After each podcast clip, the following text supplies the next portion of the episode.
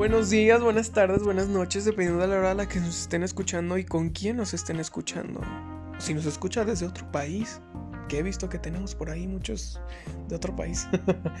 pues bueno, les traigo un episodio que se llama El amor no tiene edad, pero los enamorados sí. Una frasecita que me encontré por ahí entre, de un libro preciosísimo que les voy a dejar el título al final.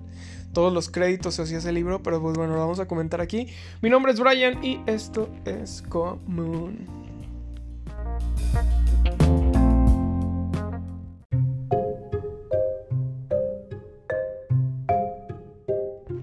Pues bueno, comencemos. Eh, esta frase yo la saqué de un libro que me recomendaron buenísimo que se llama Manual para no morir de amor de Walter Rizzo. Eh, está buenísimo, la verdad. No me están pagando por la promoción. Ojalá. Pero, eh, pues bueno, vamos a comentarlo aquí porque se me hace chido, se me hace padre. Y se me hace muy interesante, pues, o sea, porque, porque es verdad. La verdad es que es algo 100% verdad. Y lo vemos casi, casi en el día a día. El amor no tiene edad, pero los enamorados sí. Se refiere a que muchas veces, pues, el, cuando nos enamoramos, no, no, o, hay gente que se enamora que no, no, el amor no respeta los años, ¿no? O sea, alguien de 20 se enamora de alguien de 30, alguien de 30 de alguien de 50, alguien de 15 de alguien de 20, bueno, eso ya está mal. Pero pongámoslo así. Eh, esta frase se refiere a que, ok, el amor no respeta los años, así. Pero la convivencia sí lo hace. ¿Y qué quiere decir esto? Que te va a traer muchos problemas eh, el convivir con alguien que no, no está en tu mismo rango de edad. ¿Y qué quiere decir esto?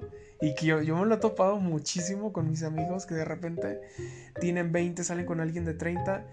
Y sí, o sea, e, el amor muy bueno, o sea, el amor, la relación es muy buena, porque ¿qué les digo? O sea, mucha pasión, mucha muy, muy candente, mucho amor, pero la convivencia es, es, diferente porque, porque, porque los de 30 ya traen sus ya traen sus cosas ahí de, gente de 30.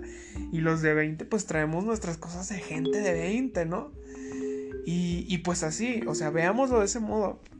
Sí te podrás querer mucho con alguien y a lo mejor tienes, tienes tú 35 y tu pareja tiene 55, pero a lo mejor, imagínense, pues en este otro caso, tú tienes 35, a lo mejor tú todavía te sigues medio joven, medio joven, ¿no? Y alguien de 55, pues ya anda viendo dónde dónde, dónde va, dónde va a poner su tumba, porque pues ya ando... bueno, no tan así, pues, pero... Pero pues, eh, para ponérselos como un ejemplo, pues, eh, cuando no sales con alguien de tu mismo rango de edad, están en diferentes, estás en una etapa muy, muy, muy diferente, lo que dificulta la convivencia con tu pareja porque imagínense la etapa que está viviendo alguien de, de 17 con la que está viviendo alguien de 30.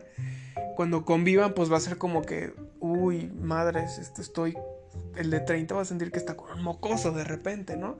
Y el de y el de 17 pues va a sentir que está con su mamá, con, con alguien mayor y uy, pues la fantasía, ¿no? Que pues estos ya son otros factores. Pero pero eh, eso es, eso es a lo que se refiere esta frase. Algo muy importante que, menciona ahí mismo en el libro dice, ten en cuenta que si en, cual, que en cualquier relación de pareja hay que prepararse económica, psicológica y emocionalmente para hacerla funcional. A ver, entonces aquí eh, vean desde este punto. ¿Ustedes creen que alguien de 17 años está preparado económicamente para una relación con alguien de, de 30 años, pues no, ¿verdad? Entonces ahora les pongo, vayamos a un ejemplo más, poquito más, más madurillo, ¿no? ¿Ustedes creen que alguien está preparado económicamente, alguien de 30 años está preparado económicamente para una relación con alguien de, de 32? Pues sí, ¿no?